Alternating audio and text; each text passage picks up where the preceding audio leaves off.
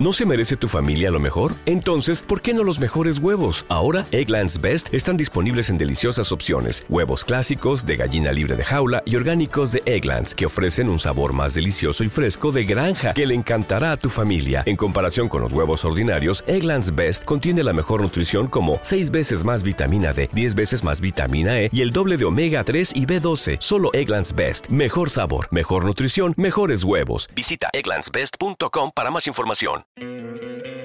¿No te encantaría tener 100 dólares extra en tu bolsillo? Haz que un experto bilingüe de TurboTax declare tus impuestos para el 31 de marzo y obtén 100 dólares de vuelta al instante.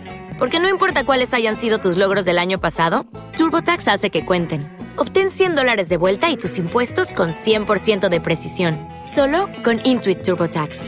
Debes declarar para el 31 de marzo. Crédito solo aplicable al costo de la presentación federal con TurboTax Full Service. Oferta sujeta a cambios o cancelación en cualquier momento. Atención. Faltan 10 segundos. 9, 8, 7, 6, 5, 4, 3, 2, 1 segundo. Este es Medio Mes, reunión panhispánica de podcasters. Medio Mes. Con el creador de Por qué Podcast. ¿Por qué podcast? Desde Móstoles, Jorge Marín, arroba EOB. Medio Mes. Desde algún lugar en la calle, Geobardila from the streets. del podcast Geobardila Podcast, Giovanni Ardila, arroba Geobardila.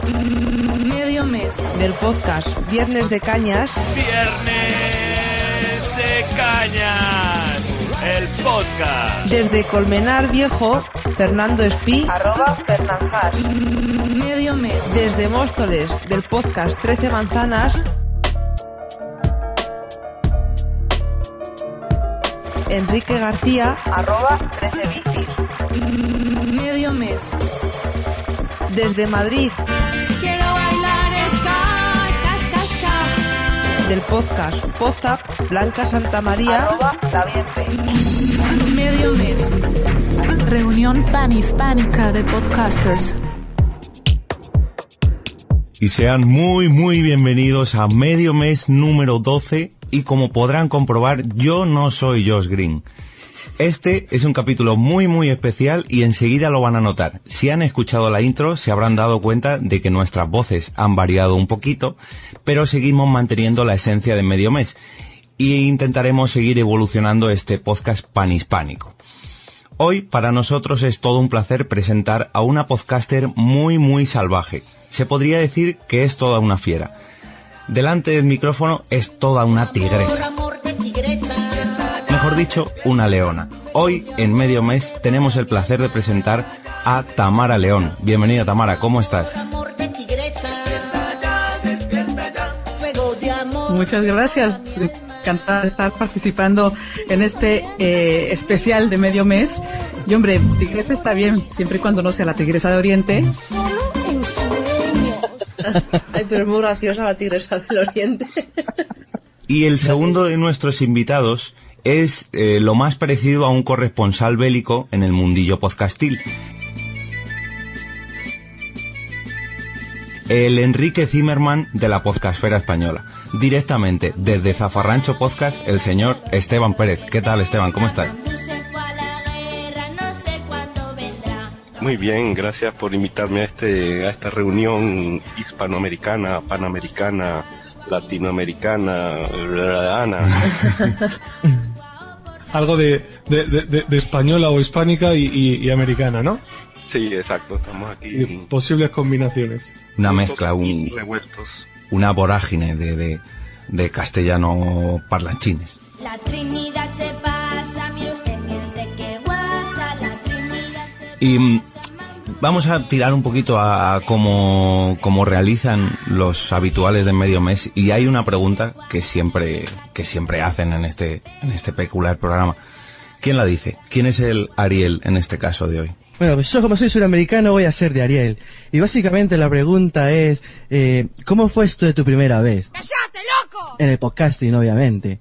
Eh, responde el que quiera, la, la dama primero. Debo decir que tengo dos primeras veces, por raro que pueda parecer. La primera vez No, no, le Eh, pasa, le pasa a muchas mujeres. Con el segundo novio vuelve a pasar. La primera vez me invitó un primo que hace podcasting en México a una charla y ya después me explicó un poco lo que era el podcasting. Ya la segunda vez, un poco más en serio, eh, o digamos, haciendo lo que estaba haciendo, fue por una invitación de Quique Silva para participar en Trending Podcast. Trending Podcast. Trending Podcast. Eso habrá sido 2010, posible. Has tenido una tercera primera vez. Eh, no sé. ¿Verdad que sí, Estoy Tamara? poniendo Sí. nerviosa. Fue un te toca. Te toca, te, te, te, te, te toca, te, te, te, te toca. Ah, bueno, claro, también, también. Es, que, En- es que claro, te habla- toca fue muy bueno, fue muy divertido, la verdad. Hablar en español es hablar en español, ya lo sabes. Eso sí lo puedo decir. Es divertido, tío. No os adelantéis, no os adelantéis al guion. Eh, Esteban, ¿cómo fue tu primera vez?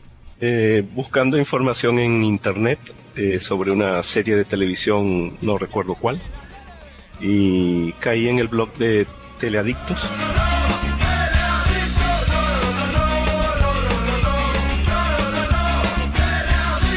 Eh, leí la reseña en cuestión y, nada, al final de la reseña había un reproductor, le di al, play y no paré de reír, no sé qué capítulo era, pero estaban todos, ya estaba Macae y, y, fue reírme, reírme, llamé a mi mujer a gritos para que escuchara a unos locos que estaban ahí hablando de televisión y diciendo cosas graciosas.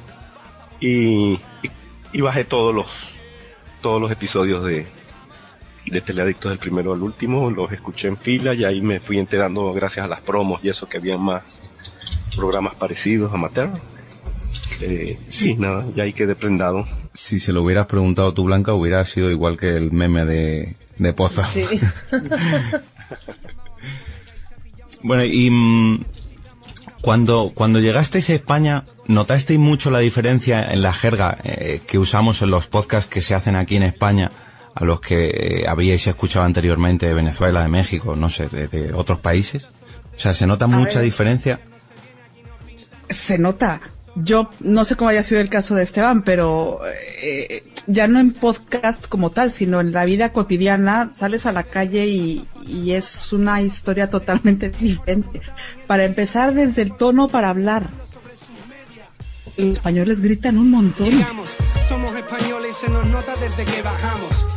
Queremos camuflarnos, integrarnos y mientras lo intentamos más se nota que sobramos. A mí me costó meses, por no decir años, darme cuenta de que no se estaban peleando, sino que se estaban saludando o estaban conversando. Me costó mucho trabajo darme cuenta de eso. De pronto yo veía a dos personas hablándose fuerte y, y manoteando y gesticulando muchísimo y pensaba que de verdad se iban a agarrar a golpes. Luego ya me daban cuenta de que no, de ¡Hala, hasta luego! Y se dan un golpe en la espalda y tan tranquilos se iban cada quien a su, a su camino. Esa parte personalmente me costó mucho trabajo asimilar. Pues ahí en Zaragoza gritan, gritan Sí, poco. Ya, bueno, eso también es cierto, también es cierto. Aquí son, y aparte gritan y gritan como muy, no sé, tienen su ritmito y su, su, su acentico. A la mañana. Por supuesto, a la maño. eso me pasó a mí. Esteban, insisto, no sé cómo le habrá, le habrá parecido al aterrizar. Exactamente igual, pero y con y con baturros, pero en, en 1980. Porque el, yo los podcasts los descubrí ya teniendo 10 años en España, o sea que lo de- no tuve conflicto con el Ya estabas acostumbrado, ¿no? acento, ya estaba acostumbrado, ya. Pero mi primer contacto con el con el eh, castellano de España fue escuchando hablar a mis primos en un viaje que hice familiar durante todo el verano de 1980.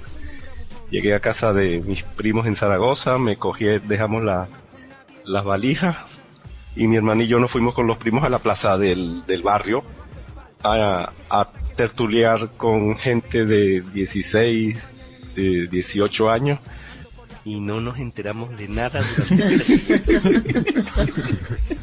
Mi hermano y yo nos veíamos. ¿Qué dice? No, Tú sonríes y dices sí, sí, sí y ya está, eso funciona. sí, buena, sí, buena y después, nada, te vas haciendo el, el, el oído y, y ya llegamos. A los tres días ya se pillaba todo, pero pero es el primer contacto es, es tremendo. Mi esposa aquí, cuando llegó, ella nunca había venido a España y, y la, y en el 2001 que vinimos tampoco no entendía, sobre todo la radio. La radio la perturbaba mucho porque decía que hablaban muy rápido y no entendía. Es que hablan muy rápido, hablan súper rápido. A mí, además de eso, del... del, del Porque hay mucha publicidad. eso, No, pero además, ¿sabes qué me pasa a mí? Que de pronto cambiaban de un tema a otro y yo no me daba cuenta en ese cambio de tema. O sea, yo pensaba que seguían hablando de lo mismo y no, ya me había quedado como tres o cuatro temas atrás porque era un constante hablar, hablar, hablar, hablar, hablar, hablar. Y sí, efectivamente, yo me quedaba a la mitad de muchas conversaciones. Luego ya vas haciéndote un poco más al oído, pero al principio es complicado. Y retomando lo que, lo que ha preguntado Jorge, ¿no os hacéis la picha un lío cuando escucháis eh, podcast de vuestra tierra? Pensaba que ibas a decir expresiones como la picha un lío. Correcto, una, una, una- gran expresión, sí. De- después tenemos que hacer una sección sobre los latinismos, ¿eh? Sí, sí, sí. Son los localismos, perdón, los localismos. Los localismos. Yo creo que iba más enfocada la pregunta a eso, a la diferencia que hay entre el, significado de la misma palabra eh, para vosotros allí y cuando llegasteis aquí, escuchar esa- el, el coger, el coger aquí es coger algo. Pero el Hombre, coger ahí para- también, ahí, es, el coger de ahí también es coger algo. Sí, no, es coger, Generalmente es alguien, aunque va en gustos, claro.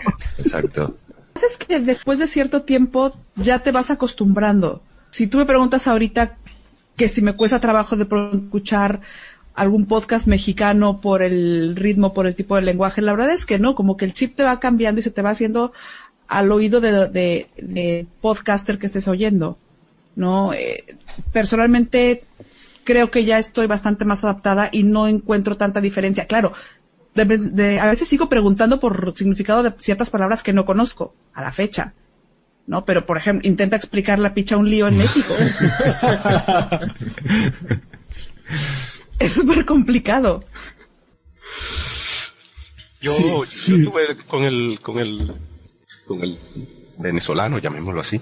Estuve prácticamente 10 años con- desconectado, entre que no lo veía por internet, no me desconecté totalmente, porque la, la- a mí cuando, cuando yo hago un cambio quemo las naves y, y, y lo hago en profundidad, pero a raíz de los podcasts y de que ya era más fácil en el móvil conectarse, las, las bandas anchas, todo eso, Un fin de semana en el corte inglés, tú me convenciste para comprarte el internet. comencé a escuchar y, por ejemplo, cuando escuché al, podcast venezolano, uno de humor, eh, nada, lo, lo pillaba igual y luego las noticias se, se entienden bien porque los medios de comunicación mm, cuidan el lenguaje, o sea, no usan localismos en ningún, en- de ninguna manera. Y, y por ejemplo, en- para el último podcast que hice, que iba sobre Panamá y las guerras bananeras, vi muchísimos documentales eh, generados en Panamá y algunos en Argentina. Y sin ningún problema eh, o sea, estaban cor- correctamente escritos correctamente locutados o sea no ningún problema. Cuando llegues a Madrid, chulona mía, voy a ser temperatriz de lavapiés. Bueno, pues la siguiente pregunta es eh, ¿cuál ha sido la situación más embarazosa que te has encontrado relacionada con la jerga española? Tiene que haber algunas, varias.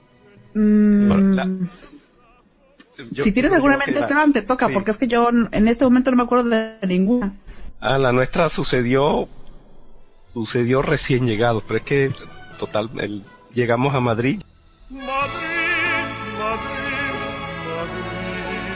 ya con las naves estaban ardiendo y teníamos y tuvimos que esperar en en Madrid eh, todo un día para coger la conexión, o sea, todo el día desde la mañana hasta la tarde.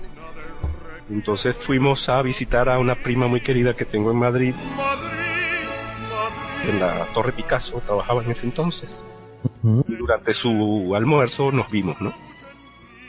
Y, y estábamos en el bar tomando un refresco o algo así y mi esposa le dijo a la niña que a- al momento tenía seis años que por favor le pidiera al camarero una pajita. Digo, un pitillo. Pitillo. Un pitillo. Que es el sinónimo de pajita en, en- en Venezuela y otros países. Y claro, va la niña y va a, a la barra y le pide al, al camarero un pitillo y el hombre que no se lo quería dar regresó la, la niña que no me quiere dar pitillo y Que es menor. claro y mi prima le dijo no que no se dice así se dice pajita No sirve para nada. y bueno eso fue a las dos horas de llegar y como esa hay muchas claro Dirán, dirán, qué padres tan irresponsables que dejan fumar a esa niña. O sea, el, el camarero marcando la policía local para ponernos presos Bueno, pues eso ahora, ¿eh? Porque hace unos años va una niña a pedir tabaco y se lo dan seguro. Yo de pequeña compraba tabaco Sí. a mis padres. Sí, sí. Y pedían tabaco y se lo daban. vamos. Sí. Yo no, no logro acordarme de ninguna experiencia así particular. A ver, eh, bueno, ya me acordé, espera, tengo una. En, esto fue en Barcelona en el año 2000, creo. Estaba yo por aquí de vacaciones y fui a comprar un helado y me dijo, le, bueno, le dije, oye, ¿me puedes dar tal helado, por favor? Y me contestó el chico, y sin favor también. Me sentó fatal. Es que me sentó, pero fatal. Es, Entonces, ¿Pero él- por qué? llegó No sé, él muy amable, sí. me sirvió el helado y todo. Y cuando me lo dio ya, me cobró. Antes de salir, lo último que le dije fue, mira, te lo pido por favor porque yo sí soy una persona educada, que a ti no te hayan educado en tu casa no es mi problema. Y también te voy a dar las gracias aunque te moleste. Y me salí súper indignada. y corriendo. Claro, no, y qué gente tan más, ¿no? Falta de educación tan grosero. Años después y años, igual tuvieron que pasar 12 años para que yo volviera a contar la anécdota y me explicaran que eso había sido un buen detalle de su parte. No me, no, me- no se había burlado de que yo le hubiera Claro. dicho, por favor. Sí. Entonces ya no, no he tenido oportunidad de volver a buscar a esa persona y a ofrecerle mis disculpas por esa mala contestación que le di. Eso quizá fue lo, ha sido lo peor que me ha pasado y fue ocho, no, 12 años después, claro. En Colombia pasa mucho que cuando tú vas a la tienda o a cualquier establecimiento, tú vas a la tienda y dices, me regalas por favor un pan, che, me regalas tal cosa, y de las que me pasó a mí, aquí recién llegado fue la de ir a la tienda y, oye, me regalas tal cosa y me dice, yo a ti no te regalo nada, yo te lo vendo. Esa también, Vale, sí. también. Eso pasa en Canarias que- también. Que, lo quiero comprar, que lo voy a pagar igual. Pero no, que es que aquí no se dice que se regala. Y otra muy común que le pasa también a, a los colombianos, sobre todo, es el colombiano que recién llega aquí y pide un tinto. ¿Un? tinto. Encantaría tener 100 dólares extra en tu bolsillo? Haz que un experto bilingüe de TurboTax declare tus impuestos para el 31 de marzo y obtén 100 dólares de vuelta al instante. Porque no importa cuáles hayan sido tus logros del año pasado, TurboTax hace que cuenten. Obtén 100 dólares de vuelta y tus impuestos con 100% de precisión. Solo con Intuit TurboTax. Debes declarar para el 31 de marzo. Crédito solo aplicable al costo de la presentación federal con TurboTax Full Service. Oferta sujeta a cambios o cancelación en cualquier momento. O'Reilly Auto Parts puede ayudarte a encontrar un taller mecánico cerca de ti. Para más información, llama a tu tienda O'Reilly Auto Parts o visita oreillyauto.com. Auto Parts. Distinto que soy como un vino tinto. Decime Para el colombiano, ¿qué es un tinto? Un café negro. El café negro es un tinto. Entonces llegaba cualquier colombiano a cualquier tinto, oye, me pones un tinto, me das un tinto, y le servían su copa de vino tinto y no, no, no, no, no, yo, yo he pedido café. Dice, no señor, usted pide un tinto, esto es un tinto. Y Ahora se lo bebe. ahora sí se lo bebe y lo paga. Y no se lo voy a regalar. Exacto, encima no se lo regalo, se lo vendo. Entonces al vino, ¿cómo le llamáis en Colombia? Vino. Vino. Vino tinto. Vino, claro, vino tinto. Pero es que en Colombia el consumo de vino y de café es completamente desproporcional. Entonces, todo el mundo, desde los niños, toman café, o sea, todo el mundo sabe que es un tinto allá. En cambio, el consumo de vino no es algo tan común. Pero ¿y los niños desde pequeños tomando café? Hombre, a mí me da, yo desde que tengo uso de razón a mí me dan café, o sea, no te dan un- el café americano expreso, te dan un café con leche. Eso la es bueno, pero- pero que No sé. el colombiano está acostumbrado a tomar café de toda la vida de siempre. La culpa la tiene Juan Pero- Valdés. En Venezuela es igual, ¿no? se le da un café mm, muy blanquito. Sí. Y desde pequeñito. Ojalá que llueva café en el campo. De todas maneras, en, en, en Latinoamérica, pues yo por lo menos los, los que he conocido, que he conocido de varios países, tomáis el café este americano que es aguao, que no sé, no sé por qué os gusta eso. Eh, es un, una, un aguachote ahí que no sabe a nada. café 70 agua. Toman eso. Pero ¿cómo, cómo es ese café? de- No, que- no, no- ¿Nunca has visto el, el café americano? Pues Sí, lo he visto, pero yo pensaba que era igual que el café de aquí. pues Bueno, no sé. en agua, básicamente, y es un, pues, no sé, a mí es que El café de greca, que llamamos nosotros en Colombia, que es un café muy concentrado. No sé si en Venezuela también hay, Esteban, la greca, que en, en las cafeterías está la greca, entonces una, una llave de la greca da café concentrado y la otra da agua caliente. Y cuando tú pides un tinto, pues te dan un poquitico de café, te lo rebajan con agua y te tomas tu tinto. Además que son los pocillones, no son las tazas pequeñitas, son las tazas grandes. En Venezuela hay de todo, porque la inmigración italiana es fortísima de- detrás de la española y, y la, el café se bebe en que no tiene nada que ver. cualquier parte del mundo. Mm, Lo vas pidiendo según el gusto, pero en cualquier bar está la cafetera Gaggia o cualquiera de estas marcas italianas y puedes pedir todas las variedades y si está manejada por italianos, bueno, te podrás imaginar que el café sale bastante bien. Ahora ha sido casualidad lo del He conocido varios mexicanos, algún ecuatoriano y peruano que beben el café eh, americano este, o aguao, no sé. Americano, sí, americano. Bueno, de hecho, yo aquí también, bueno, aquí no, en México, eh, también tú llegas a pedir un café y te van a servir un café americano, es decir, un café muy diluido. Y si quieres un café como los que aquí son café, entre comillas, normal, tendrías que pedir un express. Express se llama o expreso, no sé. Pero bueno, la pronuncia- ese, tienes que pedirlo. Porque si no te van a dar, si tú llegas a tomar un café normal, te van a dar un café americano. ¿Y Aquí si llegas pedir? a pedir un café normal, te van a pedir a dar un café expreso. ¿Y, y qué tienes que pedir? ¿Un, un espresso con leche? Sí. En Venezuela el café estándar es el marrón, que equivale aquí al café con leche de cualquier bar. O sea, es un café pequeño, concentrado, con poca leche. Ese es el que pide la mayoría de las personas. ¿Y cómo lo pides? ¿Me das un marrón? Me- dame un marrón. Aquí no, aquí no lo pides así. No. Aquí Pero no bueno, queremos marrones. Estamos hablando de, po- de podcasting, chicos. Vamos, vamos con el podca- podcasting hispano. Vamos a ver, ¿veis mucha diferencia entre los podcasts de cada uno de los países de habla hispana o...? Yo justamente hace un par, perdón, hace un par de semanas, un mes por ahí, estuve hablando con Josh Green justamente acerca de diferencias que podemos encontrar en los podcasts de allá y de aquí. En formato, allá tal vez ha hecho mucho daño, y a ver si no, no me arrepiento luego de decirlo, un hombre que se llama, ya se me fue el nombre, ¡ay! Espera, empieza con O. Déjalo así, déjalo así. Sí, No me importa. Fíjese, se me olvidó, ¿eh? La suerte se está mirando, se me olvidó cómo se llama este hombre. Eh, Layo Rubio, ya está. Perdón, tendría que decirlo. Y daño entre comillas porque es quizá una de las personas más famosas de radio de un cierto grupo de personas que podrían ser más del perfil del podcaster. Y como todo el mundo empezaba a escuchar a Olayo Rubio, hacer el podcast de Olayo Rubio, creo que fue durante una época el podcast más escuchado. Sí venía de radio comercial, entonces tenía un público muy amplio. Todo el mundo que empezó a hacer podcast empezó a querer ser como Olayo Rubio. Entonces el podcast fue mucho hacia ese sentido.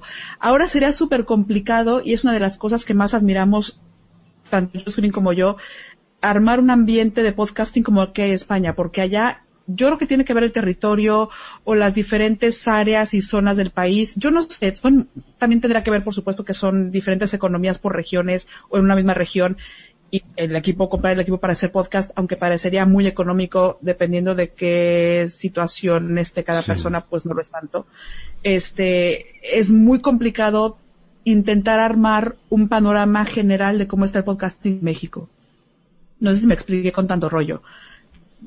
Sí, Sí, empezó sí. a ser de una cierta tendencia, siguiendo, insisto, el estilo de Olayo, pero luego ya se fue derivando y ahorita quizá lo que más esté en auge es el podcast, que significa un programa de radio emitido en directo, después subido a cualquiera de las plataformas. De todas Eso formas, quizás es lo que más está escuchando. por ahí en México se usa más el Spreaker, ¿no? Suelen grabar más en Spreaker. No, es como aquí, o sea, Spreaker es una herramienta nueva y allí se está usando igual, o sea, vamos, no sé, yo Sí. veo que hay, pues como aquí, hay diversidad, hay gente que lo usa y gente que no.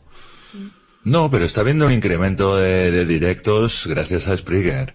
Creo que es una herramienta muy sencilla de utilizar. Sí. Yo, yo escucho, bueno, podcasts españoles y luego británicos e italianos.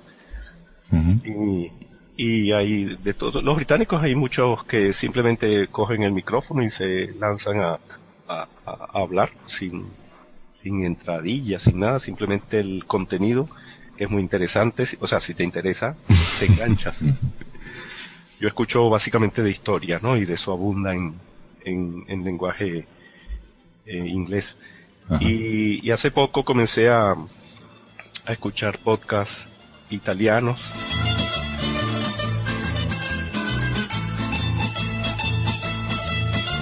De, también de historia, eh, amateurs, como los que hacemos, o sea, que serían parecidos a, a- a nuestro perfil, y son de una calidad y una hermosura que me quedé flipando. Son los italianos. Sí. Sí, sí, pero una cosa así como que, imagínate que estás viendo a un Ferrari recién salido de una cadena de montaje, pues eso, o sea, una cosa que, Dios mío, que el, el lenguaje, la, el cuidado, la música, el volumen, una cosa, he escuchado dos, pero esos dos fueron mi primer contacto, ahora lo estoy ampliando y quedé impresionado. Sí, Luego se tiene que mover gente en Italia también. Habría que preguntarle a Tonia cómo está, imagino que ya lo sabrá. Spreaker es italiano, ¿no? Spreaker es italiano, sí. Sí. Y, su, y, su, y su, su cliente más importante, que lo comentó en, en la pasada jornada de podcasting, es Italia. Sí. Con mucha diferencia sobre los demás. Que se debe utilizar muchísimo. Sí, como iVox a lo mejor aquí, que al ser de aquí, pues, pues se empezó a usar como lo, lo primero, por así decirlo. Pero es interesante lo que acaba de decir Esteban, el hecho de que sea una plataforma italiana, pues evidentemente al haber mucho más contenido habrá mucha más intención de mejorarla, los formatos, eh, la, técnica, los contenidos, yo qué sé, ¿no? Sí, eh, los que yo escuché no eran de Spreaker, eran normal, como hacemos nosotros, como cada quien trabaja y, y no tenían nada que ver con, con Spreaker. Me encontré un- una página que tiene, que decía algo sobre podcast italiano, muy pequeñita, muy cutrilla la, la página, eso sí. Es como que si me dio la impresión, es una impresión preliminar, tal vez esté equivocada, de que están cada quien por su lado, ¿no? Mm, Todavía no sean eh, esta clase de, al menos este tipo de podcaster que, que, que invierte mucho tiempo y, y cuida los detalles, ¿no? Eh, De hecho, la chica que escuché el viernes trabajando, eh, historiadora y, y ya estaba publicando el segundo libro de lo que contaba en los podcasts. Y ella, sola, sin referencia a más nada y un espíritu libre. Mira, a lo mejor te, te escuchan este episodio. Bueno, y a- al hilo de la pregunta de Espera, antes, de- Fer, déjale aquí que alguna, que no ha dado ninguna, me parece. Sí, hombre. Ah, sí. Ah, perdón. Pues nada, Fer. No, no, paso. El becario se vuelve a cerrar en su zulo. El zulo del becario. Con el señor Fernández. También soy becario en medio mes. Venga, dale. Pues tráete un cafecito, pero no americana. Un expreso con leche. No, Un quería... marrón, un marrón. ¿O no? Sobre por marrones, Fer. Pues cinco marrones. No, era simplemente que qué podcast nos, recoman- nos recomendaríais de vuestro país. Sus amigos, pi sus amigos.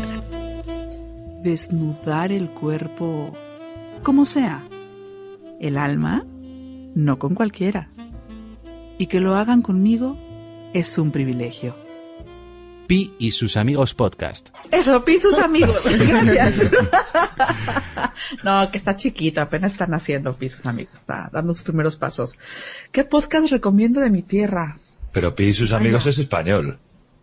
Es que pi sus amigos no sé de dónde sea.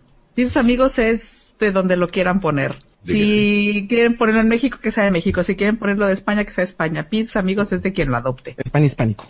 Eso, gracias. Es mes. Sí, la verdad es que... Ay, pues la verdad es que los de Josh Green, evidentemente. El live. Transmitiendo en vivo desde la Ciudad de México. Josh Green Live. Josh Green Live. Just Green Life. Es que es complicado porque es muy difícil para mí recomendar un podcast porque al final depende del gusto de cada quien.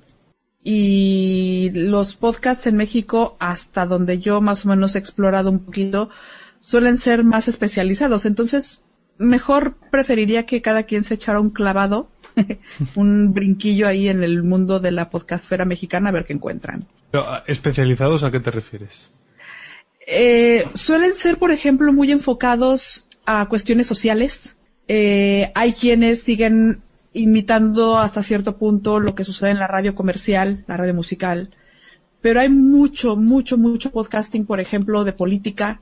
Pero de política no solamente de discusión, sino incluso hasta propositivos. Hay mucho de generar opciones distintas. Hay mucho que habla de educación.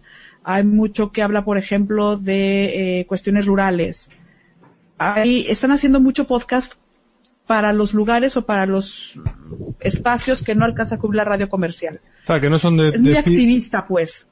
Sí. No, no son de cine y tecnología.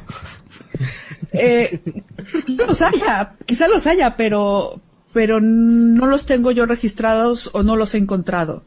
Son un poco más eso, de, de cuestiones sociales y activistas podría ser. Algo más Algunos serio. de nutrición.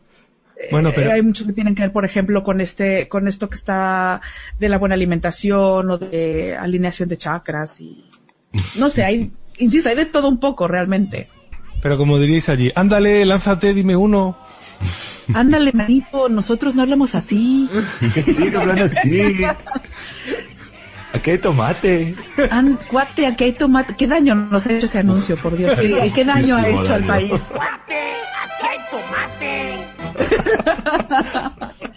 Este. Bueno, no sé quién ha hecho más daño, si ese anuncio Paulina Rubio, pero bueno, la verdad es que casi prefiero quedarme con el anuncio de la- del tomate. Si hablamos de lo que dice Josh Green, aquí yo na- crecí con el Chapulín Colorado y el Chavo del Ocho, eh, también. Mm, Y yo. Y Ah, sí, bueno, nosotros también. No Cállate, contaban. cállate, cállate, que me desesperas. Pues yo no lo he visto jamás. No. No, ¿no lo has visto? Velo aunque sea por cultura general. Es que... So- solo para fastidiar a Josh Green. Sí, sí. Mire, sí, voy a salir un poquito favor. del tema, poquititito, y regreso enseguida. Justo hace unos pocos días acaba de fallecer eh, quien dio voz a muchas de las caricaturas que escuchamos tanto en México, supongo que también en gran parte de, de América Latina y, de, y en España, que fue, por ejemplo, Don Gato y su pandilla. El doblaje que Ay, llegaba aquí a España era mexicano. Y la voz de Cucho y la voz de Benito las hacía eh, Jorge Arbizu, el actor. En México lo conocemos por otra serie también de historias. La, la voz de Pedro Picapiedra también, que si no me equivoco también hacía el doblaje aquí en España. Cálmate, solo vino, solo queremos ver la televisión. Mm, Bueno, solo hay una cosa que hacer. ¿Vas a tirar la puerta, Pedro? Claro. Bueno, llegó esa versión aquí a España, o sea que La serie no todo los- era Cuate que Tomate y el Speedy González. ¿No le llamaban el Tata o algo así, puede ser? El Tata, efectivamente, Jorge Arbizu el Tata.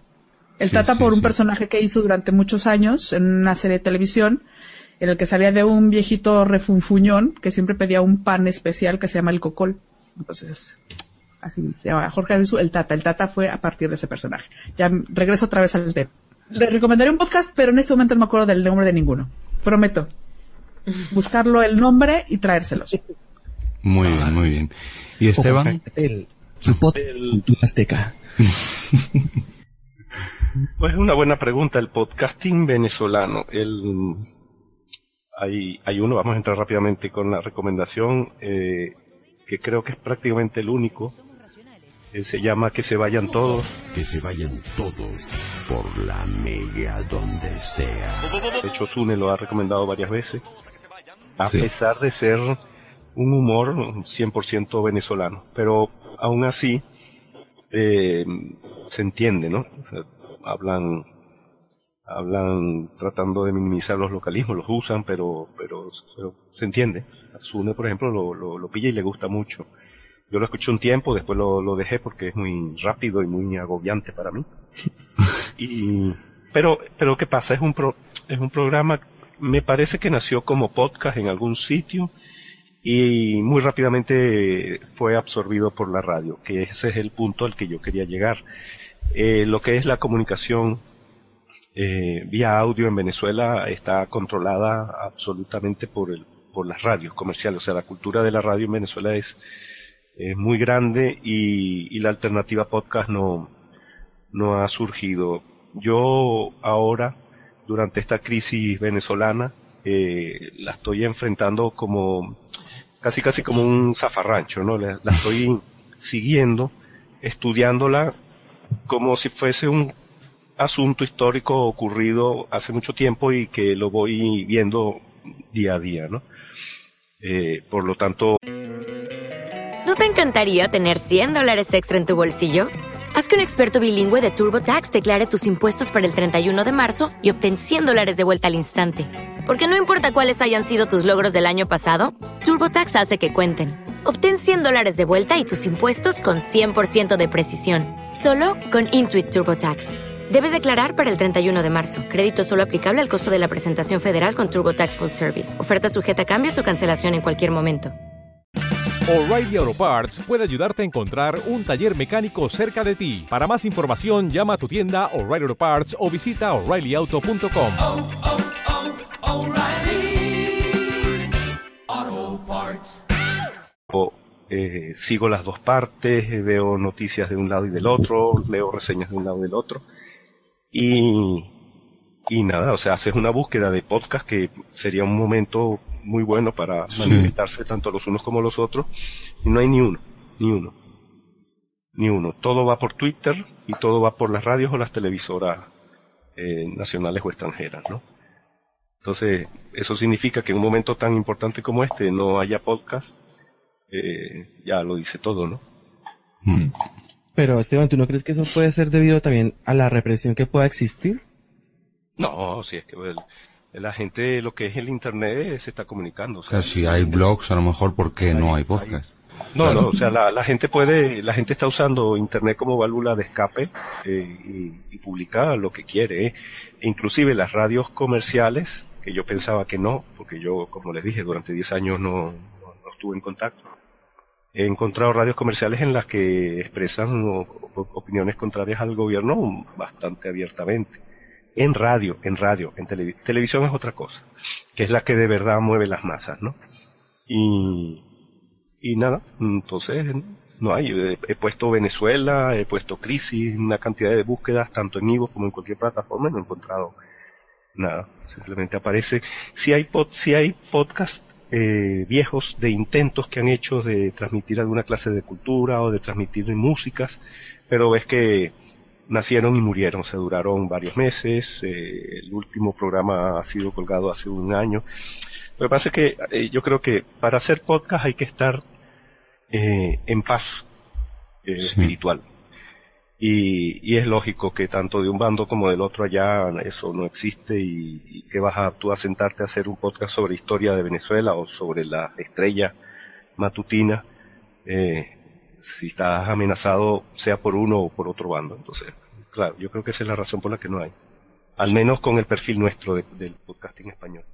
Sí, no, no es la misma situación, claro. Pero Por- por claro, es que me llama la atención. Pero incluso, perdón, me llama un poco la atención lo que dice Esteban porque hasta como, válvula- como válvula de escape, me explico, no necesariamente hablando de todo lo que está pasando en Venezuela, no necesariamente tomando partido de un lado o de otro, sino hasta por eso, por buscar un espacio de esparcimiento que no tenga nada que ver con tu realidad, por aislarte un poco, tal vez por evadirte, podría ser un buen momento para grabar un podcast y que no lo haya, eso llama la atención.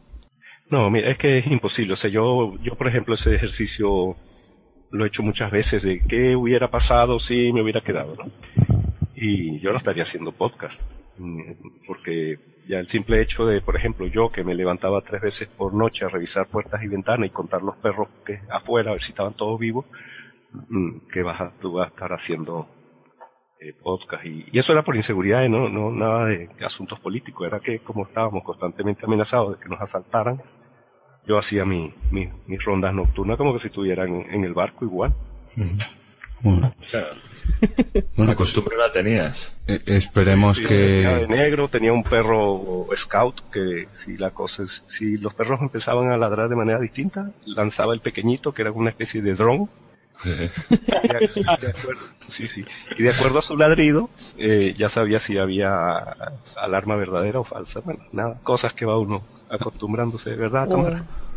Sí. Madre mía. Algo, algo nos han contado de eso, sí. Bueno chicos, ¿y cómo, cómo ven lo de grabar un podcast en la calle? Por ejemplo, aquí Jorge y yo grabamos podcast en, en on the go, en la calle. En el caso de nuestros anfitriones de medio mes, eh, Félix graba también por la calle. Josh Green, alguna que vez. ¿Se ven capaces de grabar vuestros podcasts en la calle? Ya con fácil que es Spreaker. A ver, yo confieso que una vez lo intenté, pero siempre los borré. no me salen. No me salen. Es que al final acabo siendo, como no tengo una idea clara de cómo pretendo que acabe eso, y suele ser improvisado, porque no hay manera de que hagas un podcast caminando o en la calle con un guion, es que es imposible. Bueno, podría ser, pero ya requeriría otro tipo de producción al final acabo diciendo, "Eh, esto no es importante, y lo borro. Eh, esto no me gusta y lo borro. Esto tampoco y lo borro. Entonces, no doy con la fórmula. O sea, entiendo que podría hacerse, pero, porque aquí ustedes lo hacen. Sí, sí. Pero no, no sé, no, no, yo no, no sé si pueda algún día. Lo seguiré intentando, pero no garantizo nada. Es tan fácil como enciendes Spreaker, le das a grabar y graba y ya directamente Ya, que lo suba. pero Directamente lo subes. Cuesta hacerlo porque es que la gente, a mí no sé, yo muchas veces cuando he grabado contigo Espera, es que espera, la gente espera. te... de- Dejémosle a Esteban y luego yo cuento mi experiencia personal. Vale. Eh, bueno, algunos conocéis Zafarrancho, que es un podcast Sí. altamente guionizado y que tiene mucha investigación detrás y, y un guion que lleva semanas elaborar. Eh, pero sí he hecho un par de trabajos de campo, así lo llamé yo. Sí. Que eh, en el quinto episodio, por ejemplo, en medio de una Es verdad, qué bueno, sí. el de los polacos. En medio Sí, de una sí. reunión de recreadores, eh, entrevisté a, a un recreador especializado en Polonia y lo hice con la BlackBerry, ¿eh? Le di al botoncito de grabar en el momento. No había guion, eso sí. La entrevista salió sola y quedó bastante redondita para mi sorpresa. Y, luego una segunda entrevista a una, a una productora de animación. Eso ya fue más fácil porque era en, en el estudio de ellos y en un escritorio y no hubo mayor contratiempo. Eh, pero hasta ahí creo que es donde... Ah, bueno, también hay una especie de proyecto que ya una vez se lo comenté a Gojix eh, para hacer un crossover con Istoka. Esto es Istoka, no es Esparta, pero casi. No es Tanga, no es... Pero bueno, requeriría de ese tipo de tecnología que domina la gente de la JPOT 13 que yo... mm, Yo, yo quiero recomendar el, el episodio 5, que a mí además personalmente me llenó mucho y le mandé un correo a Esteban precisamente por ese, por ese episodio. Es un señor episodio. El, el episodio 5 de Zafarrancho Podcast. Mi nombre es Esteban y estáis escuchando el quinto episodio de Zafarrancho Podcast. Hay que decir una cosa y es que eh, todos pensamos, en cuanto nos dicen grabar por la calle, todos pensamos en Spreaker. Pero realmente nunca nos ha hecho falta Spreaker para grabar un podcast por la calle. Porque todos los móviles, incluso los antiguos, los Nokia, tenían grabadora de sonido. Y tú le puedes dar a grabar y echar a andar, como si estuvieras haciendo una llamada telefónica. Lo que pasa que Spreaker como que nos lo pone más, Más fácil. más al alcance, ¿no? Y te- Pero, y te, evita, te evita un ataque cardíaco, porque después que yo hice esa entrevista, que me quedó de verdad muy buena, la puse tal cual sin editarla, la vuelco en el Audacity y, y salía basura. y yo jalándome los, tirándome de, bueno, no los tengo, pero sí los tuviera. pero es que estaba desesperado y hasta que al final, después de mucho ver, revisar, era el, lo del el bitrate, el, los 44.000 y los... Sí. Bueno, porque el, el- la BlackBerry los ponía, lo ponía a 8100 y había que darle un simple clic, pasarlo a 44000 y estaba resuelto el problema, pero tardé varias horas, ¿eh? Horas años. No, a mí me ha pasado, yo no sé por qué, pero depende del programa que uses para grabar, eh, tu voz, aunque el micrófono del teléfono siempre sea el mismo, tu voz se graba completamente diferente, porque yo con Blanca, por ejemplo, alguna vez que hemos ido eh, grabando un caminando ando por la calle, es que no suena igual que una llamada de teléfono. O sea, yo te llamo al teléfono y me pasas con otra persona y no se oye igual. O sea, no sé si será Spreaker o si será mi modelo de teléfono o qué, pero, pero no tiene nada que ver. Y luego, otra cosa mm, a tener en cuenta cuando grabas andando, como decía Tamara, es que vas sin guion. Y es, cuesta mucho, porque yo antes de grabar siempre me pongo a pensar un poco, ah, pues hoy voy a hablar de esto, de lo otro, tal, pero desarrollar eso durante 10 minutos o 15 minutos, esquivando coches, esquivando viejecitas, esquivando perros, es que te corta, o sea, llega un momento que no sabes dónde estás, dónde te has quedado, dónde, o qué estás haciendo, o a quién, encima como te tienes que dirigir a terceras personas, claro, la conversación, cuando te cruzas con alguna persona que dices tú, hola a todos, o no sé, cualquier cosa que te refieres a varias, se quedan Sí, como... es muy bueno. Cuando tú empiezas, cuando tú empiezas el capítulo y dices, hola, y la gente voltea, y tú dices- y luego dices, bienvenido al quinto capítulo de, es. la gente como que, pero qué coño está diciendo este. O cuando te encuentras con alguien no, que te usted conoce. también, señora, usted también. Una vez me acuerdo yo que estaba terminando ya un capítulo y me encontré con mi madre que iba con no sé cuántas bolsas de la compra y el acto reflejo de mi madre fue dármelo y tuve que cortar como diciendo, bueno, que se me cae el teléfono porque me han dado 12.000 bolsas. Entonces, yo animo a todo el mundo que pueda a grabar un capítulo que no haga como Tamara, que lo publique directamente, que eso es otra cosa que Spreaker ayuda mucho, que según terminas de grabar lo puedes publicar y ya, mira, que sea lo que Dios quiera, ya que se lo descargue la gente. que sea lo que Dios quiera. Esa es la historia. Mm. Que dices, jornada de "No, que sea lo que Dios quiera". A mí me pasó con... No, pero Ah, perdón, perdón. No, no, rápido. Es era solamente para decir, claro, es que un formato como caminando se puede hacer, es que de hecho, si no se hiciera como lo haces, no tendría ni siquiera razón de ser el nombre, Claro. ¿no?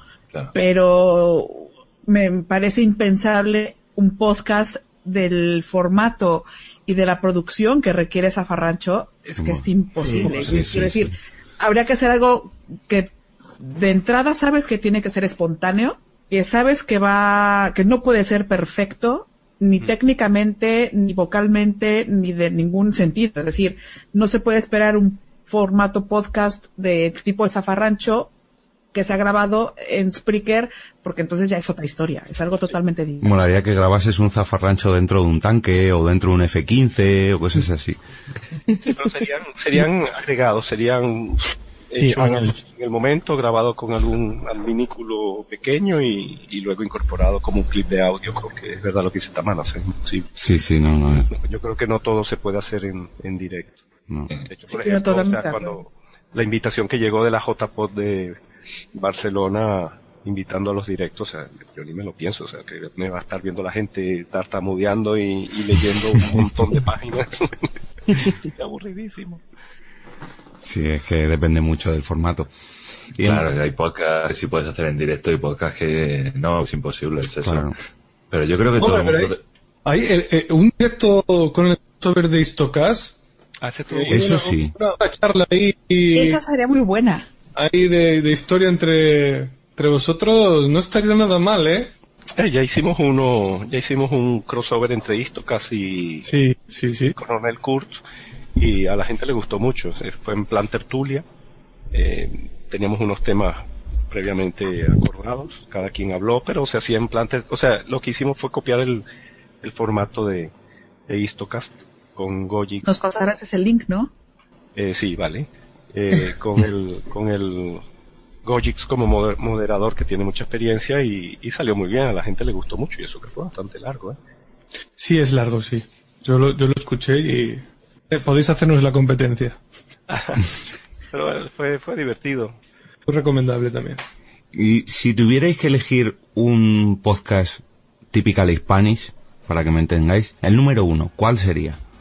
Bueno, pero espérate, espérate, espérate. Ah, perdón. Vamos a matizar la pregunta. Sí, por el- favor. Un, un- un podcast español O un podcast typical Spanish, que no tiene... Es lo mismo. Como un español. A ver, pero ¿qué entiendes tú por typical Spanish? Pues si tú le preguntas a un inglés que te busque un podcast de Typical Spanish, va a buscar uno donde salga una sevillana cantándote... No, hombre. La española cuando besa es que besa de verdad, que a ninguna le interesa besar por frivolidad. A ver, un, un podcast español. Es difícil, pero... Es difícil, bueno, pero ese, ese podcast que, que, que esperan que, que se actualice el feed diga Ese, otro ese. capítulo de me lo voy a ir ya. No, pero en plan que sea así de aquí y que yo considere que sea de aquí, que represente España y las distintas partes, sería Gravino 82, Bienvenidos al episodio número 100 de Gravino 82. con, con, con sus distintos personajes, aparece el gallego, aparece el... Cuando aparece el gallego yo me muero de la risa. Entonces, digamos que como se tienen tantos personajes y se pasean por toda la geografía española y mundial, eh, no podría entrar en esa, en esa difícil pregunta.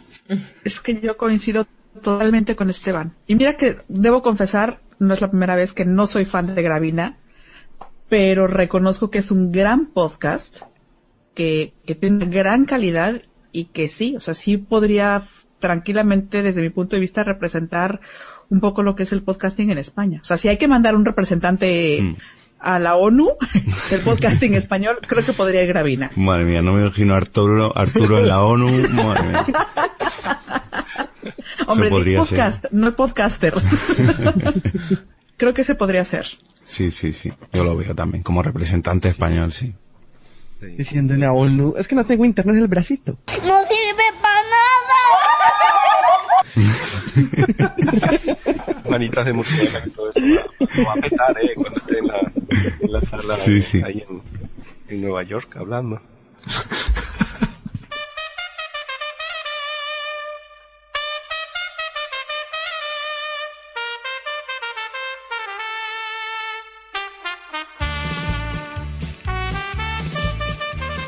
Em, ¿Grabarías un podcast basado en la tauromaquia?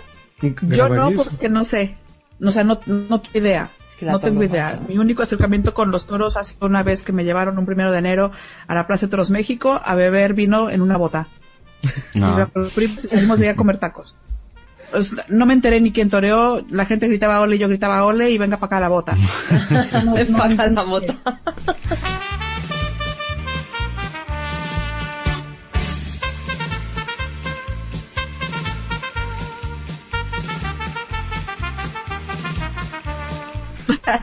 Otra no, cosa no es, no sé de toros. No lo sé. Ya hubiera estado bien para hacer un directo un- por la calle. Te hubieras puesto a grabar con la bota. Estaba pensando. Nada, eso habrá sido 1990 y algo. 90 y... Hace muchos años. ya. ¿Y Esteban, un podcast taurino, te atreverías? No, no, no, porque no me gusta. No te gusta nada. No, no, no. Hombre, si y diga que, que la valentía que muestran los toreros y eso son cosas que, que admiro y que si te pones a ver eh, eh, eh, toco en en Zafarrancho el, el hombre contra contra el entorno pero pero hombre yo creo que al toro lo lleva a desventaja mucha y, y no me gusta el asunto prefiero Pasar. no muriese Pero no lo grabarías porque no te gusta, ¿no? No porque no te veas capaz, preparado para afrontar el podcast. Es, sí, es, eh, investigas y, y, claro, hay que investigar mucho porque los tauro eh, fans son muy- son- Taurinos. los taurinos son muy son muy saben mucho y, y claro correrías la corres el peligro de meter la pata fácilmente no Pero requeriría investigación pero hombre yo me imagino que a mí que me va mucho lo de escribir eh, escribir Oh, no, no, que va. No, no te- Hombre, tengo por ahí un secreto que a lo mejor en e- esta plataforma podemos divulgarla. ¿eh? Y el secreto es que estoy escribiendo una novela a mayores. Uh, Anda. Hombre. primicia. Wow. joder. Oh. Y, y, y a mayores literalmente, porque lo que hice fue robarle una hora de sueño, me levanto una hora más temprano. Mi rutina sigue igual, en casa, los zafarranchos, todo eso permanece igual. Lo que hice fue robarle una hora y algo al sueño en la mañana. Y de siete y media a ocho y veinticinco por ahí, trabajo en la novela, que ya voy a cumplir un año trabajando en ella. Wow, wow, wow, wow, wow. Yo tengo ¿Cuánto llevas ya? abiertamente soy muy fan de Esteban. Muy fan. Yo ya lo Cada era. vez encuentro, no, ya, pero yo también Sí, desde que sí, lo conocí soy su fan. Pero cada vez encuentro más motivos para admirar a este hombre, de verdad. Te iba a poner un monumento si me, si me hubieras dicho que grababas un Spreaker de Zafarrancho Podcast así a, a, a las bravas. Pero ya, como no lo has dicho, pero con esto, cuando la... Sí, no, yo te- colaboro, te ponemos yo un monumento aquí. para ese monumento, sí, señor. Sí, la verdad que estoy muy contento porque, bueno, primero hice un, hace un año comencé un curso de narrativa tutelado con, con esta gente de, de la, de la productora audiovisual, con un curso basado en Nueva York, es mi segundo curso de narrativa. Y luego en diciembre, después de terminado el curso, comencé a escribir. En- bueno, eh, eh, hice la investigación, descripción de personajes, todo el asunto previo, la- el diseño de la historia. Y lo que es escribir así, da- machacar teclas, comencé el 16 de diciembre. Y hace poco terminé el, lo que sería la introducción, o sea, un- toda novela se divide en tres partes, en lo que sería introducción, nudo y desenlace. Y mi introducción, señores, tiene 89 páginas. Wow. O sea que tela, la cosa es gran, cinco personajes en contexto de la Segunda Guerra Mundial, bueno, va. Es Muy fantasía, bien. es ficción, ficción, no, no Ficción. Ya, pero ficción, con todo lo que es tú en la cabeza y todo el conocimiento que tienes, fue esa ficción... Yo, yo tengo dos comentarios. El primero es, ¿por qué esta noticia la das en un podcast que no es el nuestro? Que estamos haciendo aquí de... Porque no lo hemos invitado. Segundo, eh, en la JPod que toque eh, tendrás que echarte una firmita, un autógrafo en el libro en cuestión. Sí, que se, se dan para las 15, ¿no? Porque para las 14 ni, ni hablar, ¿sí? Tal vez esté listo dentro de un año. Bueno, si no te levantas dos horas antes y a escribir. Modificas un poquito tu rutina. Hombre, sí, lo, yo creo que, claro, nació como, como dedicado a los oyentes, ¿no? Y ese fue un poco el, ah, le voy a hacer algo que a mayores para, pensando, pero bueno, el asunto ha ido creciendo y se ha ido, como siempre, como los zafarranchos, los zafarranchos empiezan, ah, voy a hacer una cosita pequeña y terminan siendo la tesis del, la tesis mundial. Y, y aquí pasó lo mismo, o sea, nada, me puse y salió una epopeya brutal, ya está, ya está todo definido, o sea, yo sé absolutamente todo lo que va a pasar, todo está definido en una carpeta enorme y, y la verdad es que está trepidante el asunto, está muy bien. A ver, a ver qué pasa. Madre mía, te veo pensando en la trilogía ya. Sí, Bueno, derechos, a, con- derechos a HBO, serie, producida por Spielberg, JJ Abrams. Próximamente la HBO. Hombre, yo creo que aquí, la verdad es que lo pensé y dije, que ya que aquí vamos a hablar de castellano y ahí sí podríamos ir hacia los localismos. Yo soy ferviente defensor de que cuidemos el idioma, ¿eh? Eh, lo más posible. Una cosa es un podcast de humor y aún así, podcast de humor introducen una gran cantidad de términos que van corrompiendo nuestro idioma y sobre todo la televisión. La televisión de humor, cada vez que sacan un programa, le mete unos hachazos al castellano que se mueren, ¿no? Y lo malo es que la gente los pilla como lo, como la gente da por bueno todo lo que aparece en la televisión. Entonces ya tenemos eh, lo de un poquito, un poquito de por favor y todas esas cosas que se van. Y, y hombre, hay que estar, eh, hay que este, hay que tener cuidado porque así como el latín se corrompió y, y los franceses terminamos de, los españoles no nos entendemos con los franceses ni con los italianos, el español podría, con la ayuda de la electrónica que está tan desarrollada, hacer que esa evolución del latín en las lenguas romances eh, que, que, que, ocurrió durante mil años, a, a lo mejor nos toma 100 años y dentro de 100 años no nos estamos entendiendo con Giovanni ni con Tamara, ¿eh? Es un Sí, problema. sí, sí. Cierto. ¿No crees que sería ahora al revés? Que con esto de las, por ejemplo, en el podcast, cada vez se están escuchando más podcasts aquí de, del otro lado del charco y en el otro lado del charco se escuchan podcasts de aquí. Siempre que sean en, en- en buen castellano, no hay problema. La cosa es cuando, cuando se introducen términos, eh, términos malos, inventados, eh, y luego, eh, y luego cuajan entre la, entre los escuchas, ¿no? Y se comienzan a, difundir. Además creo que un buen punto es más que irlo limitando, irlo enriqueciendo, ¿no? A mí, ahora que he estado grabando, estuve un par de meses en, México, aproveché para grabar un- algunos episodios de Pi, de Pi y sus amigos. Este, alguien por aquí que los escuchaba, alguien en España me decía es que están utilizando muchas cosas, están diciendo muchas cosas que yo no entiendo. Y hay momentos en los que estando allá, el oído se me iba, se me hacía, vamos a decirlo de manera, más mexicanizado. Entonces palabras que para mí ya eran cotidianas, después caí en la cuenta de que no lo eran tanto. Cuando grabas un podcast que sabes que van a escuchar en ambos lados del Atlántico, quizá tienes un poco más de cuidado en el tipo de palabras que utilizas. O sea, yo no puedo utilizar tan fácilmente un mola o un padrísimo, porque sí podrían entenderlo en ambos lugares, evidentemente, ¿no? Pero ya está tendiendo hacia un, hacia un lugar u otro. Y lo interesante sería hacerlo lo más neutral posible, o si sabes que alguien está diciendo que esto está chidísimo, pues decir, sí, lo que quiere decir es que mola mogollón. ¿no? Tratar un poco lo que dice, supongo que Esteban, sí utilizar de la manera más adecuada el lenguaje, y si se han de utilizar localismos o regionalismos, que sea para enriquecer y no para empobrecer lo que ya tenemos. Estoy totalmente de acuerdo con eso. A mí me gusta mucho, hay veces que, que sobre todo Tamara y Giovanni, yo lo noto cuando eh, decís algún localismo, luego lo traducís, por así decirlo, ya bien a España o a México o a Colombia. Decís el término en ambos, eh, en ambos sinónimos, por así decirlo, y aclaráis por qué lo decís de esa manera. Y eso yo creo que ayuda mucho a- al propio podcast. Sí, eso, eso fue porque llegó un punto en el que yo me escuchaba cuando grababa y el podcast iba dirigido completamente a España. Pero luego me di cuenta de que el podcast también iba dirigido a Colombia, que me escuchaban muchos amigos, muchos familiares y no entendían y me criticaban de, ay, ¿usted por qué habla tan español? Usted no es español, usted es colombiano. Y, se- es muy difícil pensar en una manera neutra de poder explicar a todos, sobre todo cuando tú estás teniendo una charla extendida, que mi podcast es algo eh, muy improvisado, entre comillas, y yo me pongo a hablar y lo que salga. Entonces, tú piensas, ¿a quién le estás hablando?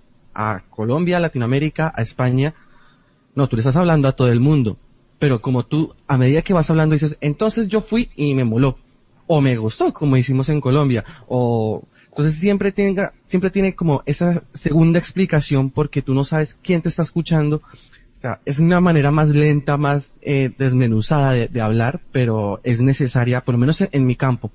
Que también es una ventaja, porque yo escucho un podcast español escucho un podcast latinoamericano y más o menos en general en toda Latinoamérica puedo entender los localismos. Yo creo que es una ventaja que tenemos Tamara, Esteban y yo de, de, de poder entender un poco todo lo que es el castellano en general. Sí, lo impor- no es por meterte presión, pero cuando haces un podcast le estás hablando a, a 528 millones Ujú. de potenciales escuchas, ¿no? Y Nos vamos todos súper tranquilos ya Sí. de escuchar esa cifra, bueno. Y el asunto no es el renunciar a los localismos, lo importante es identificarlos. ¿Entiendes? Estás haciendo tu programa totalmente dirigido a, a, a- a- Andalucía, bueno, pues hablas andaluz y listo. Pero si quieres que te escuchen en todas partes del mundo, hay que hay que cuidar eso, ¿no? Hay que grabarlo en inglés. sí, identificarlos y, y luego lo del, lo del neutro, sí, o sea, a veces se confunde lo del acento y lo de la escritura, o sea, una escritura neutra sería esta, digamos que sin localismo, el, eh, usando los términos que se entiendan en todas partes, porque hay palabras que se entienden en todas partes. Cualquier término tiene su equivalente eh, mundial, llamémoslo así. Pero luego eso no quiere decir que renunciemos a nuestro acento, ¿no? Ya está, cada quien habla como, como aprendió desde pequeño. Claro. Y eso es bonito. Digo, a mí per- personalmente una de las cosas que quizás disfruto en la vida es escuchar acentos diferentes. En el idioma que sea, no me importa si es ca- castellano, no me importa si es inglés, no me importa. Es más, puede que sea un idioma que ni conozco. Pero el, el acento es tan bonito, tan particular de cada región. Y e insisto, es, no es que uno sea más bonito que otro, sea mejor que otro, son distintos. Y habla mucho de, de historia, habla de gastronomía, habla de, o sea, un acento habla de, de todo quién eres, quién has sido por generaciones. En ese particular de lo de los acentos, lo que sí yo he trabajado al- al grabar ha sido no eliminar el acento venezolano, pero sí pronunciar ciertas palabras bien, porque nosotros tenemos unas ciertas eh, malas prácticas como son aspirar la J, eh, prácticamente la eliminamos, eh, comemos um, eh, las S finales brillan por su ausencia cuando un venezolano está hablando, entonces digamos que mi, esposa que es actriz y profesora de teatro me ha ido diciendo, "Pero aquí quién te entiende que está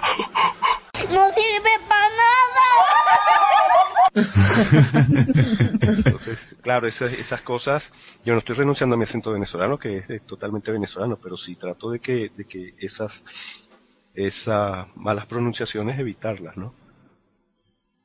Yo hay veces que me escucho, sobre todo en el caminando ando me da igual, porque mm, sale como sale y bueno. Pero en Porque Podcast, sobre todo las presentaciones o las despedidas o cuando estamos leyendo algún correo o algo, que pronuncio algo mal, digo un echado o un, no sé, fabricado o cosas así y digo, joder, es que buah, me, me, me daba un puñetazo en ese momento. El pescado. El pescado. si Rajoy no le, no le hace caso, que Bueno chicos, pues vamos a ir finalizando este episodio de medio mes. Vamos a mandar desde aquí un saludito a- al señor Josh Green, al señor Locutor Co y al señor Ariel. Que aunque Uh. lo ha dejado ya. Bueno, Ariel lo ha dejado y bueno, pero vamos a saludarle igualmente. No, sí, sí. Le reconoce igual. Y también, eh, como es habitual en Porque Podcast, hoy creo que no ha salido eh, el señor Sune, pero hay que felicitarle porque ha sido papá eh, hace muy poquito. Y nada, ha sido todo un placer teneros por aquí, Blanca, Gracias. Tamara, un honor tenerte en este Porque Podcast medio mes. No, al contrario, muchísimas gracias. Bueno. Ha sido todo un honor y todo un placer. Antes de que se despidan, aunque son mundialmente famosos los dos, no- y algo se ha dicho, se ha dicho los podcasts en los que... Sí, es que era la siguiente pregunta. Ah. ¿En qué podcast te podemos escuchar, Tamara? A ver, ahora mismo me pueden escuchar en el podcast de la asociación. Me pueden escuchar en Pi y sus amigos podcast, que se edita mensualmente. Y eventualmente también aparezco por ahí a veces en Trending Podcast. Y en Te Toca. Ay, en te toca, pero te toca, ya me toca una vez, ya de que me vuelva a tocar. Faltará, faltará. Bueno, y a Blanca también, te toca ahí en Pozo. En Pozo. Giovanni, ha sido todo un placer tenerte por aquí. Sí, eh, y yo quería decir que, aunque Ariel ya no está en medio mes, che, loco, que vive en nuestros corazones, ¿sabes? ¡Cállate, loco! Y ya está. Muy bien, señor Fernán Haas, becario de Por qué Podcast y becario de Medio Mes. Un placer, chicos. Tamara, un placer. Ya sabes que el próximo te toca, ya sabes por dónde va. Esteban, sabes que hace tiempo que no nos vemos, a ver si nos vemos a la J 14. Y lo dicho, un placer estar con vosotros y volver a grabar. Y Spam Spam, nuevo capítulo de Viernes de Cañas en Nuevo capítulo de Viernes de Cañas en vuestros reproductores. eso. Bueno, señor Esteban Pérez, todo un honor tenerle por aquí. No, gracias a vosotros por, por recordarse eso de lo de famoso mentira, ¿eh? ya estamos, empe- ya empezamos a buscar rotonda para poner tu monumento. A ver, si, si- si- Sí, sí, por favor. cuando Emilcar habla bien de tu podcast, ya automáticamente te conviertes en famoso. Sí, sí, sí. Bueno, eso es verdad. A él le gustó mucho el, el- ese que tú dijiste, el quinto, y, y ahí empecé yo ahí para arriba. Se agradece, porque se hace para que se escuche. Y debo hacer, perdón, una acotación. Conocer a Esteban es quererlo. Punto. Sí, Sí. cierto, cierto. Bueno, pues eh, Tú me ves con ojos de cariño. Los, los contertulios aquí presentes, que tuvimos la suerte de estar en la JPO 13, tenemos mucho aprecio a, a Esteban porque continuamente, continuamente estaba sonriéndonos y felicitándonos. O sea, sí, sí, sí. yo creo que fue la persona que más veces nos felicitó a todos y cada uno, por separado, juntos, de, de lo bien que se lo estaba pasando y lo bien que, o sea, lo que le gustaron las, las JPO. Y es una cosa que tenemos todos ahí los que estamos, Esteban, de, pues qué, qué majo, qué tío más majete, más guay, oye, sí, no sé qué, no sé cuánto, sí, sí. Tenemos todos un, un aprecio especial y un cariño especial. Va siempre ahí el tío animando, dándonos las gracias y la verdad es que fue un auténtico honor y placer conocerle y más en, en esa situación. No, era, eran todos merecidos. La verdad es que conocerlos a todos y sobre todo a Tamara, que la dejé un poco, un poco para allá. Cuando le di un abrazo y no sabía quién era, dijo, este loco. No, no, no. Ese, ese abrazo todavía lo llevo aquí en el hombro medio dislocado. ese abrazo quizás sea de lo que más recuerdo y con más cariño, por supuesto, de las JPO 13. Tamara me dijo a mí, sin conocerme de nada, había abrazado y se había presentado y había dado besos a tropecientas personas y no sabía quién era ninguno, conocía a tres. No, pero el- no, yo puedo haber besado y abrazado a mucha gente, pero particularmente el abrazo de Esteban, ese se va conmigo, bueno, hasta donde A yo la vaya. tumba. Seguro. Bueno, pues a Esteban le podemos encontrar en Zafarrancho Podcast y próximamente en las librerías. Ya por último, señor Quique, arroba 13 bicis, todo un placer tenerlo en este capítulo de medio mes. El placer, como he dicho, es totalmente mío de grabar con estos invitados, con estos copies y gente de medio mes, que son tíos muy majos y unos cachondos. Bueno, pues si espera, queréis... no, espera, espera, espera. ¿Él es 13 bicis? eh, efectivamente. Estoy enterando ahora, encantada. Que mola, ¿eh? ¿Cómo no lo vas a felicitar? Si... De los que uno se entera grabando podcasts. Bueno, pues a 13 bicis le podréis encontrar en 13 manzanas y damos por finalizado este capítulo de medio mes, como diría nuestro queridísimo Josh Green. Bye. Bye. Bye. Luego. Medio mes. Reunión panhispánica de podcasters. O'Reilly Auto Parts puede ayudarte a encontrar un taller mecánico cerca de ti. Para más información, llama a tu tienda O'Reilly Auto Parts o visita oreillyauto.com. O'Reilly Auto Parts. Hola, buenos días, mi pana. Buenos días, bienvenido a Sherwin Williams. ¡Ey! ¿Qué onda, compadre? ¿Qué onda? Ya tengo lista la pintura que ordenaste en el ProPlus app. Con más de 6.000 representantes en nuestras tiendas listos para atenderte en tu idioma y beneficios para contratistas que encontrarás en aliadopro.com. En Sherwin Williams somos el aliado del PRO.